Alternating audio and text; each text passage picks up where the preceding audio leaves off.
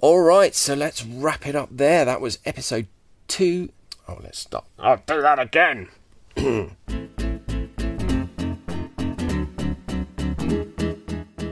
Hello, everyone. My name is Simon Hunter. I'm the editor of the English edition of El País, and this is.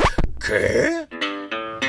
A podcast from El País that will be the antihistamine for your allergy to a lack of Spanish news. Whether you're a Catalan, a Galician, or a Valencian, we are here for you. We've got your espalda. So sit back, relax, and let us break down all the Spanish stories that make you say, Am I really only free to have a beer at the end of the day in the Madrid region?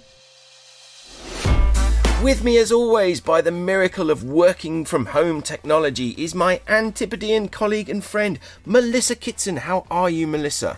Good. Hi, Simon. I'm good, thanks. Any news? Any news down your way? You are free, finally. Yes, you that's are good released. news. The, the health restrictions uh, have been lifted in my area, so I'm free. I, I'm, I'm still not ready to meet you for a coffee, though, with all that coronavirus flying around your, your area. I know that I feel a lot of prejudice against the, the Chopera region. it's bizarre. Any idea why it was so bad around that way? I have no idea. I think there were, were little areas that seemed to be worse, so I feel that we were, you know, unjustifiably uh, targeted. It's a prostitution hotspot, you know, your area. Yes, Did you know that? I, I heard that you know there were, during the lockdown there were men who would would pretend to go shopping with their shopping bags, but would visit elsewhere. Yes, exactly. Elsewhere, yeah, that was a that was kind of a big issue at one point during the pandemic. Maybe we could talk about that at some other point. But the whole thing about you know the fact that prostitution was still kind of pretty openly going on uh, during the during the health crisis, I guess it must have had an effect. Anyway, let's stop talking about that. let's not go down that conversational avenue. Uh, and on the production side, uh, Jose Juan Morales is here for his second week as our full-time string puller. How are you, Jose? Hello, Simon. It's nice to be here again, and I'm ready to record the the stories you are going to tell us. Well, that's fantastic. Uh, do you do you live in a prostitution hot, hotspot, Jose? well, uh, I I think, as far as I know, I think I live in a quieter area. okay. Where do you live? Just out of interest, Jose. Where are you? Well, I live near our beloved office of El País Oh. uh, in Ciudad Lineal. Oh, very lucky. Excellent. Well, that's uh, good. Good for you. Nice and close to the office. Um, yeah, I think it's a quiet area. Yeah, no, it is. It's, it's nice up there. There's a nice park up near, nice parks up near the, the, the office, which which I miss. I never thought I'd say that, but after 14 months, missing the office. Well, my news, as you may have uh, you may have, may have guessed from my introduction, is that I'm absolutely dying of hay fever. I don't don't know what is happening this year, but uh, I was out in Avila at the weekend in the, uh, a lovely place that uh, my in-laws have got, and we actually had to come home early because I just could not cope, and it's pretty bad here in Madrid as well. I think you're you're suffering, aren't you, Melissa? Too. Yes, I, I, I, I suffer a little bit. I'm not not to to your extent, but I'm normally with a few pills. I'm I'm good. Oh, it's such a grim time of year. I'm full of antihistamines, which completely knock me out. Itchy eyes, can't sleep. Oh, it's just horrible. But anyway, hopefully we're we're over. You know, by the by next week, hopefully we'll be getting to a bit of a better situation on the pollen front. Now we returned last week for the first time in a little over a year, and uh, we gave lots of shout outs to our regular listeners. Uh, by by far the most excitable of whom was uh, Giles Brown, our friend at uh, TRE Talk Radio Europe, an expert on all things Marbella. Um, I'm actually happy. I've never met Giles in person, but we are firm friends uh, thanks to our radio chats. Uh, we go on Talk Radio Europe every Wednesday morning. If you want to go and listen to that around 11:15, normally with Bill Padley, but uh, today Melissa was one with Giles. Uh, so yeah, I'm hoping to meet up with Giles in August. So uh, perhaps we could do a, a proper interview for the podcast with Giles because he's a he's a very interesting chap. Has spent um, I think most all his life down uh, in in Marbella. Um, now we didn't get a huge amount of feedback after last week's episode, so do do remember you can get in touch with me on Twitter at Simon in Madrid. You can also email us at English edition at elpais.es. I'm using I have to use the Fisher Price laptop that the uh, um, El Pais has given me to access that uh, that account, and it doesn't seem to be working very well at the moment. But hopefully, I will be able to get into that uh, inbox. So do get in touch, even if you just want to say hello um, or suggest uh, topics for us to talk about. We did hear from two of our most faithful followers. Alan Jones tweeted, Nice to hear Simon's introductory ramblings, which I believe Simon refers to as the best bit of the podcast. And wow, that voice at the beginning. Did you ever go to drama school, Simon? No, thought not. Also, congrats to the almost new boy Jose. Good show. So thank you very much, Alan. Now, I didn't go to drama school, uh, you cheeky monkey, but I did do a lot of amateur dramatics when I was young. Uh, the highlight of which was me uh, playing Humpty Dumpty. And um, of course, not. Let's not forget. I've mentioned this before. I do do professional voiceovers here in Madrid, and I have big news on this front. This is perhaps the best work thing that happened uh, in in this year that we've been off the air that I'm going to be the voice of the new low cost um, high speed train in Spain, the Avlo train. When you hear a man say, uh, Welcome to this Avlo train. That's me. That's going to be me. And uh, it was a dream come true because I actually had to say the phrase "mind the gap," which I suspect is a, a dream of all uh, voice actors. It certainly was uh, mine. So um, yeah, the Avlo train is going to be going into service pretty soon. So look after, look out for that. If anyone gets a record, try if anyone is on an Avlo train, please record it and send it to me via Twitter so I can so I can hear it. I'm very excited. Um, and of course, we heard from good old Chris Thompson. Uh, he says, uh, "Excellent. The warm chaos of the podcasts is intact." And he uh, mentioned our sto- one of our stories from last week, which is about the migrant crisis in Ceuta. He said, "I like the Legionnaire with baby on the fence, but even better, a slap on the back from a guardia to a swimmer, a simple, well done, and ever so human gesture." That, of course, is in reference to the. Um, the sort of the humanitarian side of that story that we were discussing last week. And then he says uh, things I missed the most uh, since the pandemic: Spanishness, crazy fiestas, and loud restaurants. Uh, we also got uh, I also got a bit of feedback from my wife. She um uh, she listened to the podcast last week and then came along and complained that I was um, talking too fast. And considering how fast my wife speaks, I, I was quite surprised at this. Um, but it turns out that she had the podcast playing back on 1.5 times speed. so uh, that sounded a bit like this. Now, uh, we've picked up a huge number of readers uh, at the El País English edition in the last year for obvious reasons. So if you're new to the podcast and are wondering, is it always like this? Um, yes, I'm afraid it is. I suggest that you check out um, previous. Uh, so if you, you are uh, listening, if you're in a hurry, I mean, by all means, do listen to the uh, podcast on that speed. Don't listen to it on the slow speed. As we found out in a previous podcast, it makes us sound like we're drunk or on drugs. Well, apart from the antihistamines, I can assure you we are neither. Number of readers uh, at the El País English edition in the last.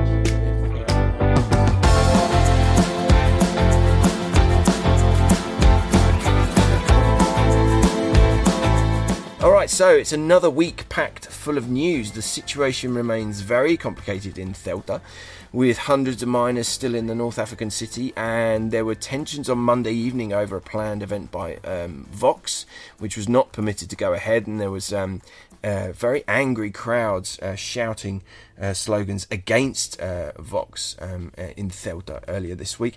And we also found out this week that if you want to save money on your electricity bill uh, once this new um, uh, scheme comes into force soon in Spain, you should start running your washing machine and so on at night. Uh, now, as a flat dweller, I'm really hoping that this is not going to become a thing because if, if everyone in the building starts running all their appliances like dishwashers and washing machines at night, uh, it's going to be a nightmare. Um, but uh, yeah, of course, we we must uh, return to the coronavirus um, this week. Uh, I think we will probably be in, in, the near future. We'll probably be um, talking about that every week, in some respect or another. Um, big news yesterday: the Ortega y Gasset prizes. Uh, were announced. These are very prestigious journalism prizes in Spain, and an article from El País, which we ran in English and we headlined A Room, a Bar, and a Classroom How the Coronavirus is Spread Through the Air, won one of the prizes. And this is obviously great news. Um, I can't imagine that anyone listening has not seen this story. I mean, it just went viral in a way that we have just never seen. I mean, I think it, I checked it yesterday. I think it had about eight million hits in its uh, English version, um, and a similar number in its Spanish version. It was translated in all sorts of, into all sorts of different languages that we don't usually publish in at El País, including uh, Chinese, and it was an absolute phenomenon. So, um, congratulations to Javier Salas and uh, Mariano Zafra, who um, were the authors of that article. Do go and check it out if you haven't um, seen it. Um, vaccine wise, we've got um, good news from uh, the European Union. Ursula von der Leyen tweeted out uh, yesterday that um, the, the EU is now on track to vaccinate 70% of the adult population by the end of July. Um, so we, we, we, I'm sure we'll come back to this, you know, the vaccine issue and the whole. I, I want to talk at some point about the whole kind of vaccine nationalism uh, that we've been seeing going on, which is um, very, uh, very linked to Brexit, certainly in terms of what's been happening in the United Kingdom. Um, but uh, yes, without any further ado on that subject, let's um, turn to Melissa and uh, find out what our first story is this week. Yes, uh, so this week there was big news in with respect to the coronavirus and Spain's new travel rules. So the coronavirus pandemic has devastated the Spanish tourism industry, which is one of the country's main economic drivers. As a result of the travel restrictions and lockdowns, fewer than 20 million foreign visitors came to Spain in 2020, and revenue in the sector plummeted 75%. Not since 1968, when Spain was still under the Franco dictatorship, had so few visitors come to the country. All eyes are now on whether the tourism industry will be able to bounce back this summer. In a bid to make this happen, Spanish Prime Minister Pedro Sanchez announced last week that travellers from the United Kingdom will no longer be subject to the coronavirus restrictions for visitors to Spain from outside the European Union. This means that as of Monday, British tourists can enter the country without having to present a negative PCR test. The only requirement is that they fill out a health form. These restrictions were also lifted for visitors from Japan. What's more, as of June 7, travelers from around the world who have the full protection offered by a COVID 19 vaccine will also be able to visit without any restrictions. Spain is hoping this will help lure back tourists, especially visitors from the UK, which is the main source country for tourists to Spain. In 2019, before the pandemic, 18 million UK nationals visited the country, which accounted for 21% of all arrivals. But there is a big stumbling block to this plan. Authorities in England had placed Spain on its amber list of countries, with similar classifications and restrictions for Wales, Scotland, and Northern Ireland. This means that while in practice travellers from the UK can come to Spain, they must quarantine for at least 10 days on their return and take two home coronavirus tests, which must come back negative before quarantine can end and the UK is at pains to drill home this message. On Monday, the business minister told British citizens, please don't go unless it is strictly necessary to do so, reminding them if they do go, they will have to quarantine for 10 days and will be monitored. But Spanish authorities are confident that the country, or at least regions with low contagion rates, will be added to the green list when the traffic light system is reviewed on June 7. In the meantime, Spain's popular tourist destinations are anxiously awaiting this make or break decision. Some hotels have even postponed reopening until Spain is given the green light. And it's not just the future of the tourism industry that is riding on this decision. How well the Spanish economy recovers from the coronavirus crisis is also hanging in the balance. Yes, yeah, so a lot to unpack there. I mean, we're just coming off the bat. It's two weeks since the state of alarm was lifted uh, in Spain, and uh, that weekend, that Saturday night, we saw you know basically sort of spontaneous partying taking place in in uh, across the country, um, and I, I mean I was certainly very very concerned. Well, I think a lot of people were very concerned. I was very concerned that you know it's too soon to lift the state of alarm. What what effect is this going to have on the on the uh, incidence. Um, two weeks later, it seems to not have had an effect. Um, the fact that pretty much, I mean, pretty much all the restrictions were lifted, apart from you know mask wearing. All the mobility restrictions were lifted. The curfew was lifted. Um, and I, you know, and I was saying on Twitter, I, oh god, you know, is this too soon? Are we advanced enough with the with the vaccination program for this to happen? But so far in the data, um, the um, the numbers are still falling, the incidence is still falling. It has started to slow a little in terms of how fast the incidence uh, is falling across the country. The two week incidence um, per 100,000 uh, uh, inhabitants is the key data point that we've all been looking at.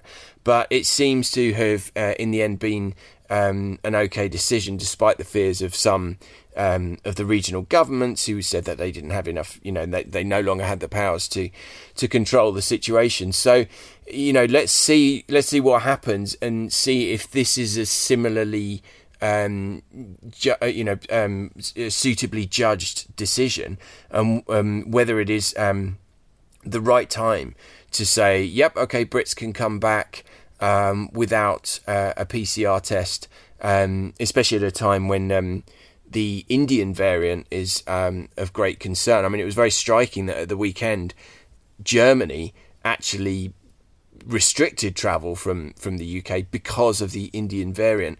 Um, as we record this, Dominic Cummings, the former advisor to Boris Johnson, is just absolutely throwing everyone in the British government under the bus uh, in terms of their handling of the uh, of the coronavirus crisis. So um, I, am not considering the same people. I know he's gone, but considering the same people are in power, I'm not sure if it's perhaps the best idea to to let uh, to let Brits back in, uh, especially when you know until we kind of know for sure that this the Indian variant um, is is under control, or at least it, it we you know have absolute confirmation that the vaccines work on it. Because you know the worst thing, the worst possible outcome would be to you know to to to, to end up in in some kind of um, dire situation, um, as we've been in. Well, now we're just coming off the fourth. I mean, the fourth wave in Spain wasn't really a, a proper wave, but um, thanks to the vaccines. But yeah, the worst thing would be to get back into trouble by um, reopening too soon. Um, so yeah, so the, you know the sort of typical responses. Uh, people earlier this week were lamenting the fact that they can you know, travel from the UK to Spain, but they can't travel to Bolton at the moment, which is one of the areas in the UK that has got this um, uh, variant of concern, the Indian variant.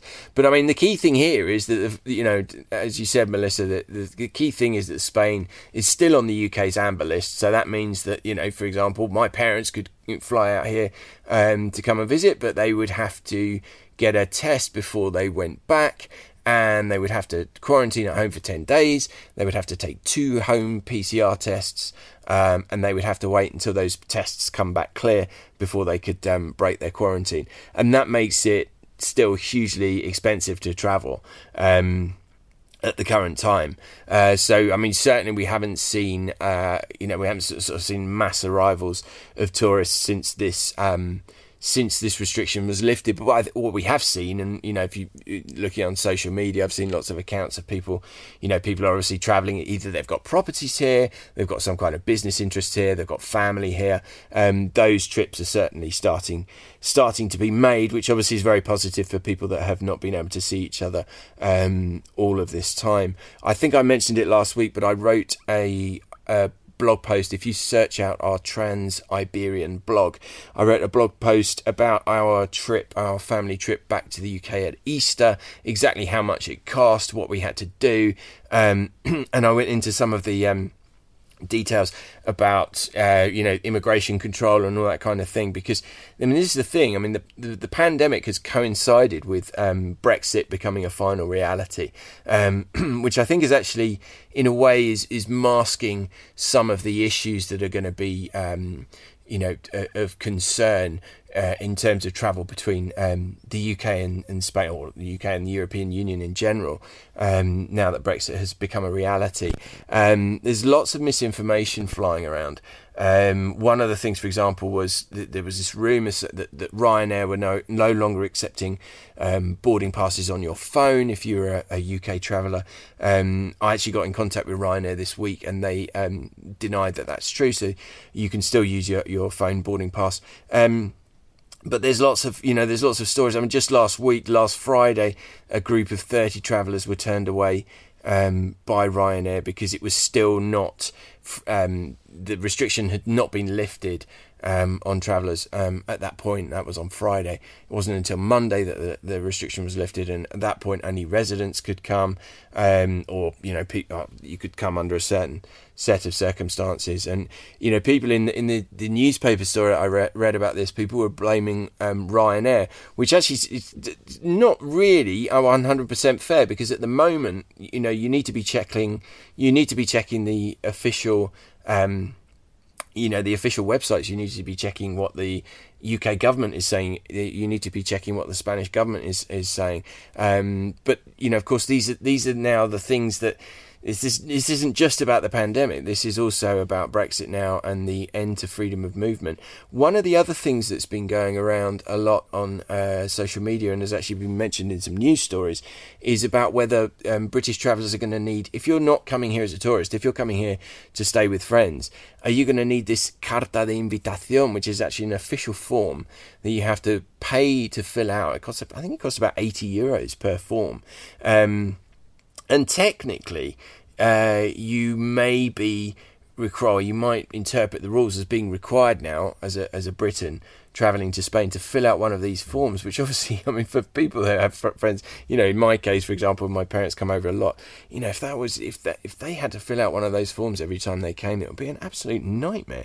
Uh, not to mention another uh, extra cost. So the Spanish government has clarified that this is the Carta de Invitación is one of the options available to prove that you have accommodation if staying with friends and family. Um, and the British Embassy has also um, talked about this and uh, has basically said that you know this this is this is one of the options um, that you might be asked about upon arrival. I mean, there's certainly no evidence that people are being uh, asked to, to to to provide these or to have these ready when they arrive in Spain, but it's something to watch out for in the future um, because obviously if if they did toughen up the requirements for people who are arriving I mean, and also there's a whole other list of things that you might be asked about now when you arrive um, in the European Union. For example, you know, being able to prove you have a return ticket, prove that you have money, prove that you have a place to stay, all of this stuff um, that is, you know, is going to be completely new to British travellers who were um, certainly accustomed to um, freedom of movement um, beforehand. A really good place to to uh, look to for this kind of stuff is the Citizens Advice Bureau uh, Spain. They do a really excellent job. It's um it's a you know it's a non-profit um, voluntary uh, run organization and they do a lot of work to kind of clear up um, these rumors when they start um, flying around so it's a it's a good place to check if you see something uh, like you know those two instances um, that I've mentioned the uh, the um, uh, boarding passes or you know this this these rumors about needing a, a carta de invitación it's a good place to check and you should definitely follow them on, on social media if you don't already. All right so we'll be keeping an eye on what happens. I'm um, very interested to see what happens if, if spain can uh, um, you know sort of salvage have a good you know have a good summer tourism season because as you mentioned Melissa such an important part of the uh, of the Spanish economy. And, Pedro Sanchez was so effusive about welcoming Britons back. He actually said he, he, made his statement in Spanish and then in English as well just to just to really get the message across. It was like please come back please come back to Benidorm. Uh, come come back and have fun uh, by the beach. I'm pleased to inform you that the ministerial order will be officially published today exempting citizens from the UK and other countries such as New Zealand, South Korea, or China from temporary restrictions for non essential trips to Spain. I can therefore announce that from next Monday, the 24th of May, Spain will be delighted to receive British tourists again into our country.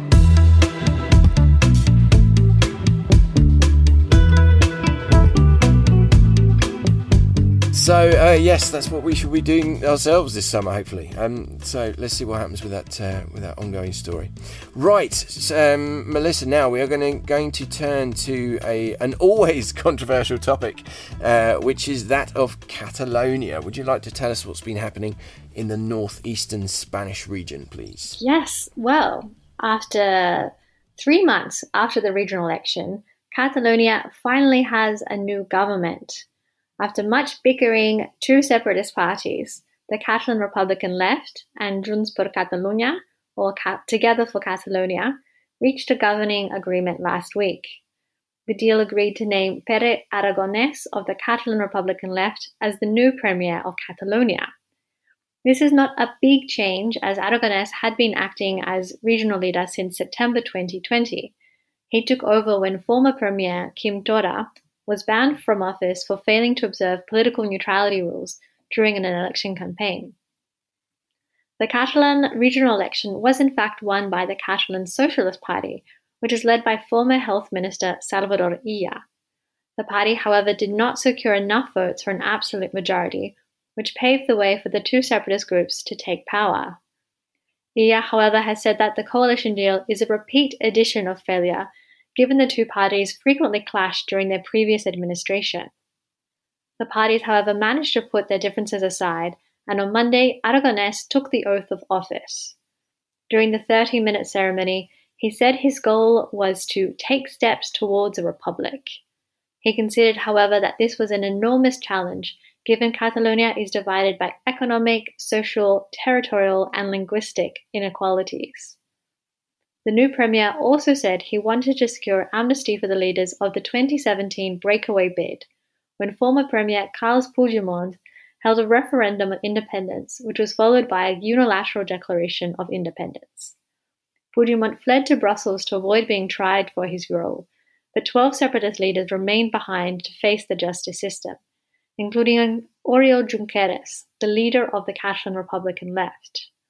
These individuals were sentenced to between 9 and 13 years in prison for sedition and misuse of public funds, and have now been behind bars for three and a half years, including their time in pretrial custody. It is important to note that four ministers in the new Catalan government may also face trial for their involvement in the 2017 separatist bid. In the meantime, Aragonés said he would phone Spanish Prime Minister Pedro Sanchez to restart dialogue on the future of the government and call for amnesty for the separatist leaders currently in jail. This is setting up to be a thorny issue for the Spanish government, which is often criticized by the opposition for bowing down to Catalan nationalists.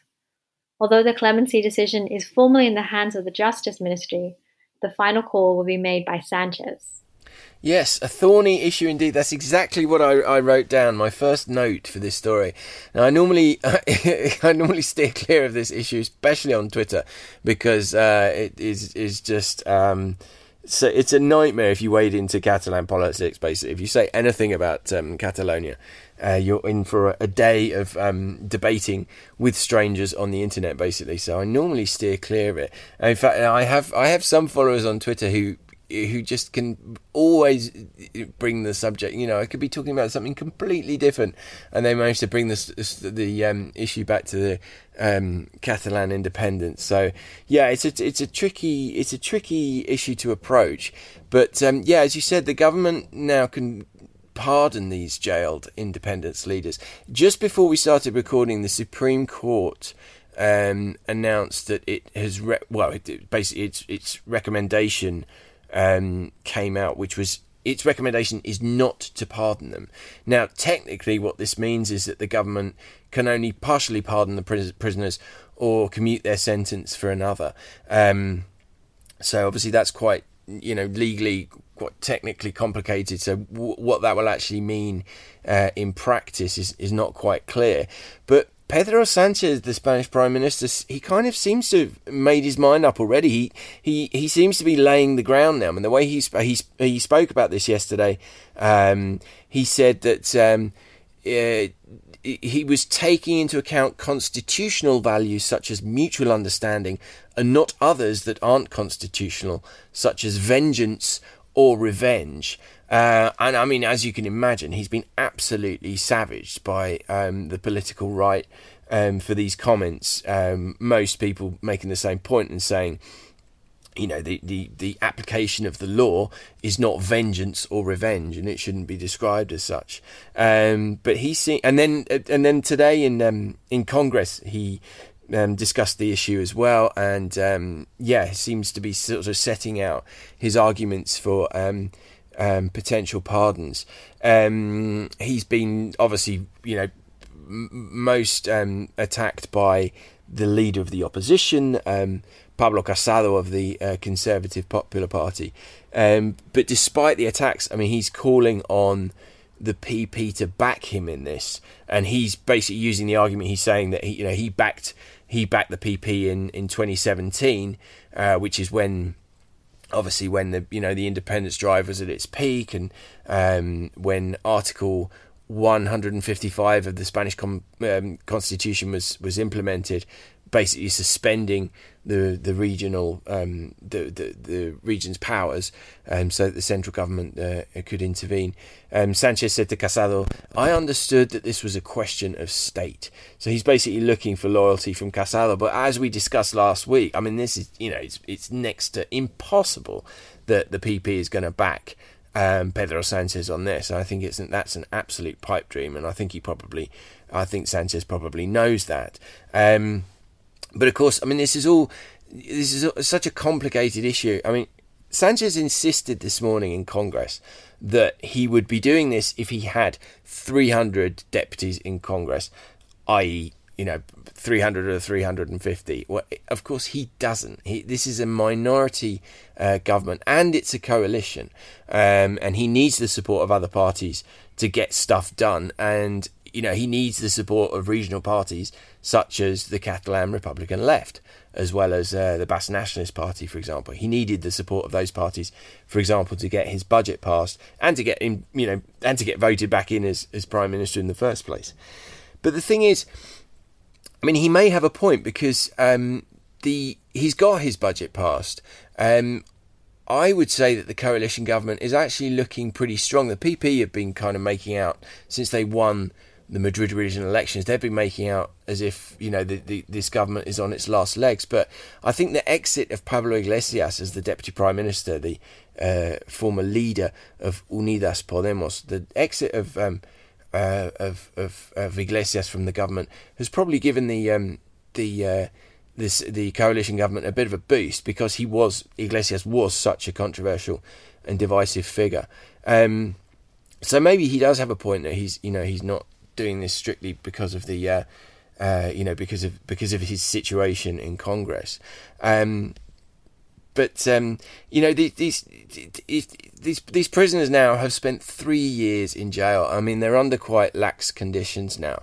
Um, internationally, a pardon would look good because of course there was so much damage done to Spain's reputation uh, internationally when um, in in 2017 when the uh, you know the riot police were basic, basically sent in to stop the um, the uh, illegal um, vote on Catalan independence from going ahead.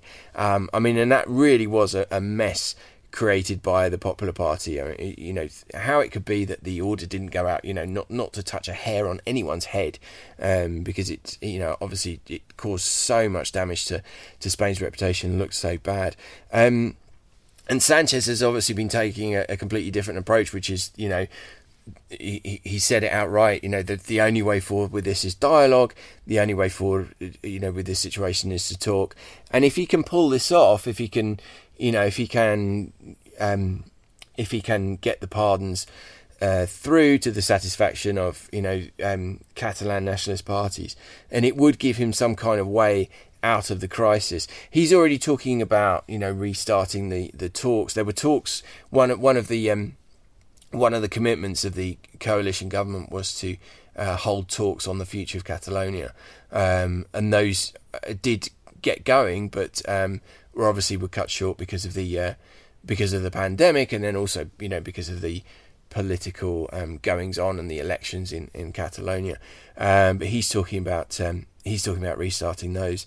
And I mean, it's you know, in terms of what this is, what this signifies for the PP, it, it also goes into other areas of you know, national politics, not just regional politics.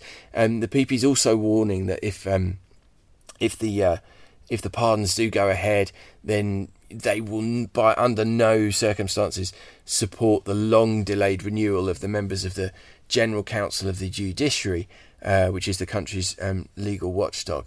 Um, the PP have said that it will be practically impossible um, to for, for, for the party to support the government um, on on a renewal of the of the watchdog because in that case the renewal actually needs a qualified majority of deputies, so that's 210 of the total 350. So there's no way that the government could do that um, without the support of the PP. But you know that just kind of illustrates how f- sort of far-reaching this issue is, and it's not just um, it's not just a, a, a regional issue.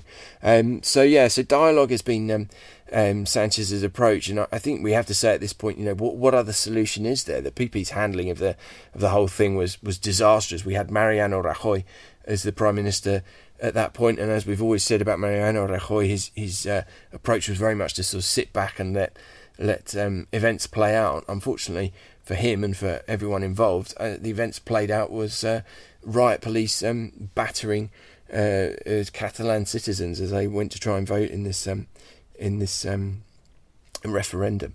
The really um, problematic thing here, though, is if there's no sense of remorse from the um, imprisoned pro-independence leaders, um, and indeed if they, you know, make statements as has already been the case, saying that they, you know, would would go back and do it all over again, or they will do it again, uh, repeating potentially the events that happened in 2017. That obviously politically is going to be incredibly difficult for for the government to handle because you know w- w- whatever your view. I mean, some you know some people on the on the pro independent side, you just flat out deny that there was any law breaking or that there was any wrongdoing. But that's obviously not what the Supreme Court found. Um, and I think it's a you know it's a, a reasonable thing to say that the that um, laws were trampled on. Um, in order to um, hold the referendum in the first place and, and, to get to where we got to in 2017. So if there is some kind of pardon, um, but no, absolutely no kind of remorse or, or any kind of, um, you know, backing down from the pro-independence leaders involved, then that's going to be a real hot potato for the uh, for the Spanish government to deal with. All right, so let's wrap it up there. That was episode two of season five, recorded on May the 26th, 2021. My name is Simon Hunter, and this was Que? A podcast that tries to explain what happens in Spain to those of us who sometimes get a little bit lost in translation. This is an El País production. It was recorded right here in our Madrid homes, in my case, in my children's bunk beds, under the expert guidance of Jose Juan Morales. You can listen to Que on your favourite podcast app. You can also request it via Alexa, Siri, or your Google Assistant. We'll be back next week with a brand new host of issues. Thanks for listening. Adios! Ciao